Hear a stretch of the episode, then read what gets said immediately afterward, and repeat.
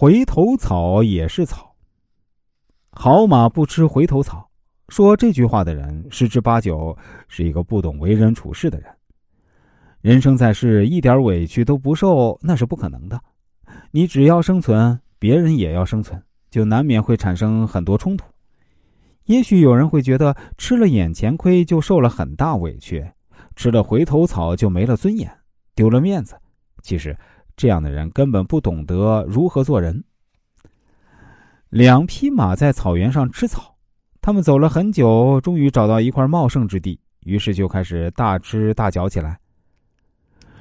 甲马吃的很快，很快就到了另一匹马的前头。乙马见状，为了不落后，赶紧向前，把很多草都踩坏了。好草并不多，他们很快就吃完了。乙马舔着嘴唇说：“哎，草这么少，我们再去远处寻找吧。”甲马说：“不行，天色已晚。”说完，回头去吃刚刚吃过的草。乙马大惊：“你为什么吃回头草啊？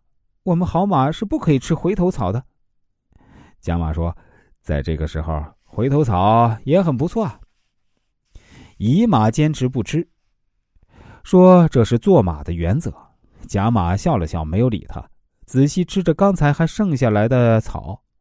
第二天，主人准备迁徙。马儿也开始过到处颠沛流离的日子。甲马由于第一天吃了很多草，很容易的坚持了下来，而乙马就消瘦了许多。原则不是死的，必要时要学会变通。为人处事，我们不要总那么太过计较。吃回头草是每一个有心计、会算计的人都会做的事儿。我们再来举个例子。王珂在一家商贸公司做了半年多的秘书，一直以来他忍受着总经理的坏脾气。王珂总是时不时的挨上一顿骂，有时候他自己都不知道自己又哪里得罪他了。开始的时候，王珂还可以忍受，可是时间长了，他觉得自己不能再这么继续下去。于是他开始凭自己的人脉和业务能力，暗中联系其他公司，准备找合适的机会辞职走人。一次呢。总经理又开始刁难王珂，随意向他发火，王珂一气之下就离开了公司。辞职后的当天，王珂就正式进入一家已经打过照面的广告公司，继续担任秘书。但是啊，他却没想到，在这家公司工作了两年多后，却领到了一丁点工资，甚至替公司出去办事儿，来往的车费和食宿啊，还要自己掏腰包。经过调查，他才知道。原来这是一家毫无财力的空壳公司。这时，王珂才意识到自己被骗了。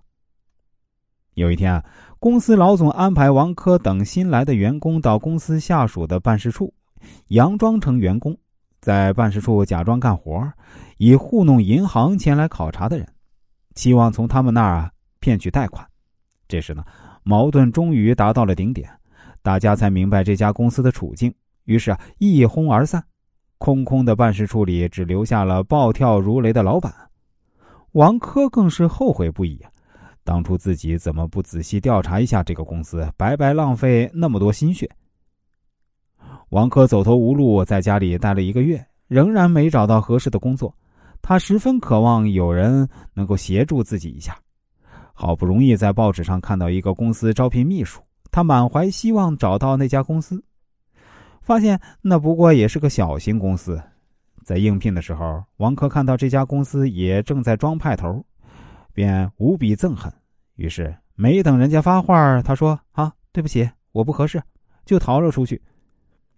接下来，王珂仍旧不辞劳苦的找工作，但是总没有合适的。他不由得怀念起最初那家公司，虽说总经理不是很好，但是公司是好公司。王珂觉得自己。待在那里有价值，只有那样的大公司才能施展自己的才能。但是啊，他还是不想回去，给那样的总经理做秘书，除非有足够的耐性和手腕，不然迟早被开除。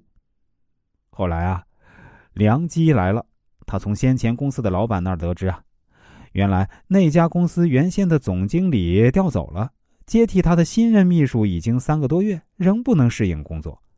得知这一消息的瞬间。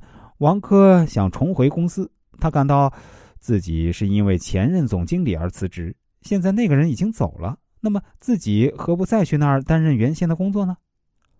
原来啊，王珂利用两个晚上的时间，分别拜访了公司的两位副总，向他们说明了自己几个月来的不幸经历，坦诚向他们说明自己当初离开公司的原因。